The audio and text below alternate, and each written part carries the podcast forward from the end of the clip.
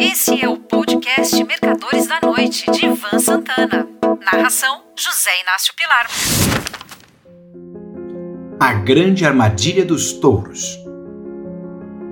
Bull trap, bear trap são expressões muito usadas em Wall Street.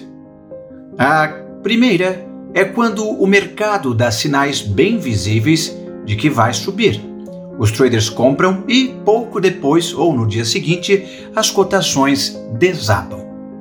Bear Trap é justamente o contrário. Tudo indica uma baixa.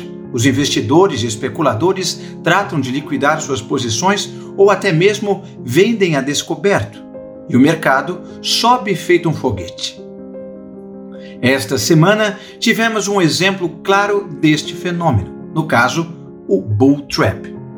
Na quarta-feira, dia 4, o FOMC, Federal Open Market Committee, colegiado do Federal Reserve Bank, equivalente ao nosso Copom, se reuniu para definir a dose de aumento da taxa de juros americana.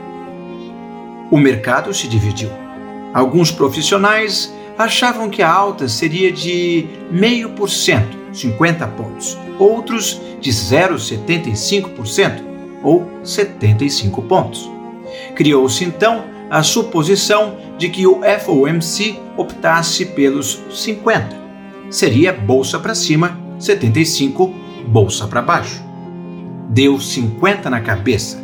Com a opção do Fed pela hipótese menor, os índices Dow Jones, SP 500 e Nasdaq deram uma arrancada que perdurou até o fechamento. Veio então a armadilha.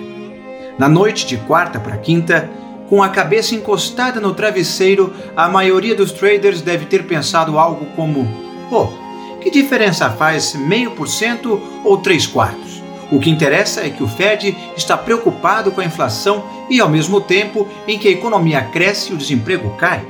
Então, eleva as taxas. Isso é bullish, muito bullish para o dólar. Bom, dito e feito. O euro encostou nas mínimas de 20 anos e a libra esterlina na cotação do auge da crise do Brexit, e o franco suíço está se aproximando do par com o dólar. Pois bem, como nos principais mercados todos os ativos são negociados em dólar, nada mais natural de que se depreciem. Mas há exceções. O milho, por exemplo, está chegando à cotação máxima de todos os tempos, ocorrida há 10 anos. Se ultrapassar, e tudo indica que isso irá acontecer, o céu será o limite. O gás natural, que tem a Rússia como segundo maior produtor mundial, só perdendo para os Estados Unidos, encostou numa máxima de 14 anos. Evidentemente que devido aos embargos do Ocidente. Com relação às bolsas de valores, resta saber até onde é sensato elas caírem, sem que as ações se tornem uma pichincha.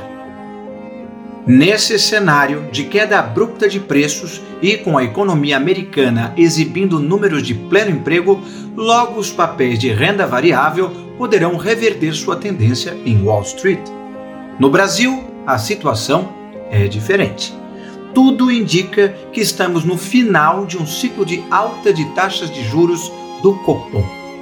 Durante o processo, o spread dos juros atraiu grande massa de capital externo especulativo, que trouxe a cotação do dólar de 5,74 em dezembro para uma mínima de 4,60 há exatamente um mês. Temos aqui um paradoxo.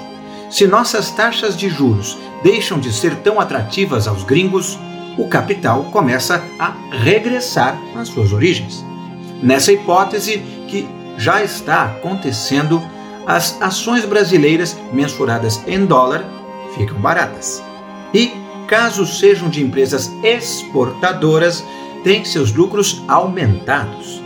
O mercado de renda variável no Brasil, no momento prejudicado pelos surtos de Covid em megalópolis chinesas, deve, em minha opinião, ser dividido em duas classes de papéis. Uma as que exportam sua produção e ganham com a alta do dólar, e duas, as que dependem do mercado interno.